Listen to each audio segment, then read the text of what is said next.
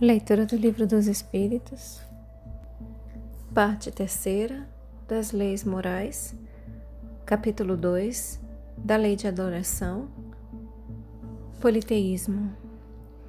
Pergunta 667.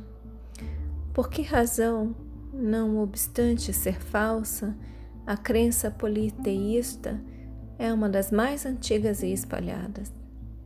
Resposta dos Espíritos. A concepção de um Deus único não poderia existir no homem senão como resultado do desenvolvimento de suas ideias. Incapaz, pela sua ignorância, de conceber um ser imaterial, sem forma determinada, atuando sobre a matéria, conferiu-lhe o homem atributos da natureza corpórea, isto é, uma forma e um aspecto, e desde então tudo o que parecia ultrapassar os limites da inteligência comum era para ele uma divindade. Tudo o que não compreendia devia ser obra de uma potência sobrenatural. Daí a crer em tantas potências distintas, quanto os efeitos que observava, não havia mais que um passo. Em todos os tempos, porém, houve homens instruídos que compreenderam ser impossível a existência desses poderes múltiplos a governarem o um mundo sem uma direção superior e que, em consequência, se elevaram à concepção de um Deus único. Pergunta 668.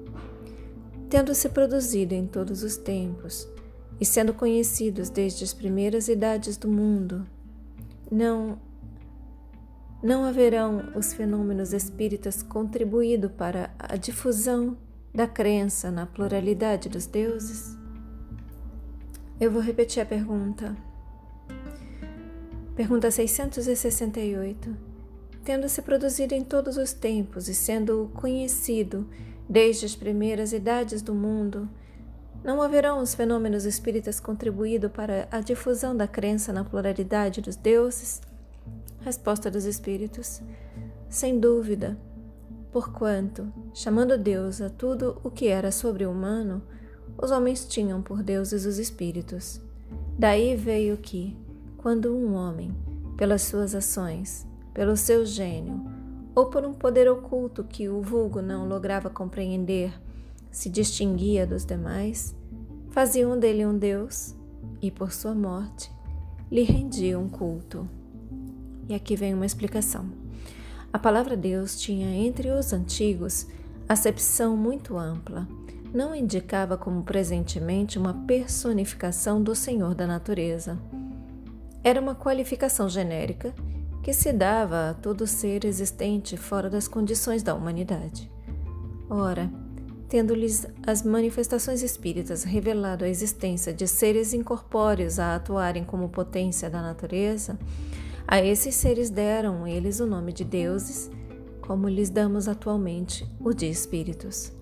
Por a questão de palavras, com a única diferença de que, na ignorância em que se achavam, mantida intencionalmente pelos que nisso tinham interesse, eles erigiram templos e altares muito lucrativos a tais deuses, ao passo que hoje os consideramos simples criaturas como nós mais ou menos perfeitas e despidas de seus invólucros, mais ou menos perfeitas e despidas de seus invólucros terrestres.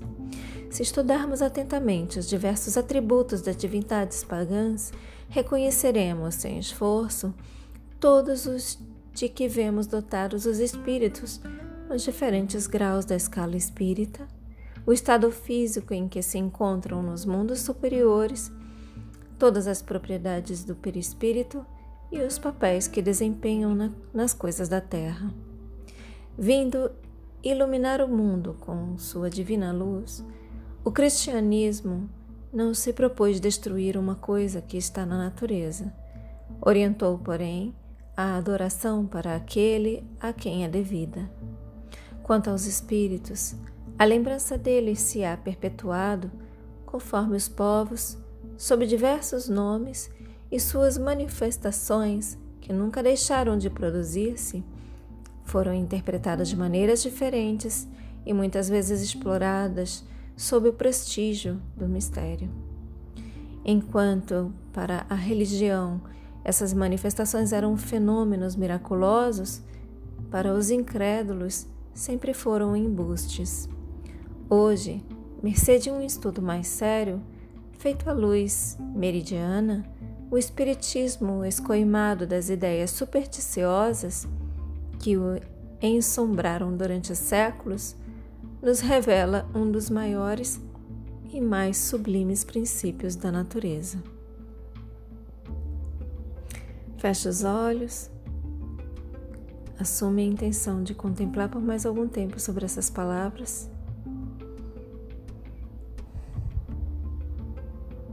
Permite que essas palavras se aprofundem em vocês.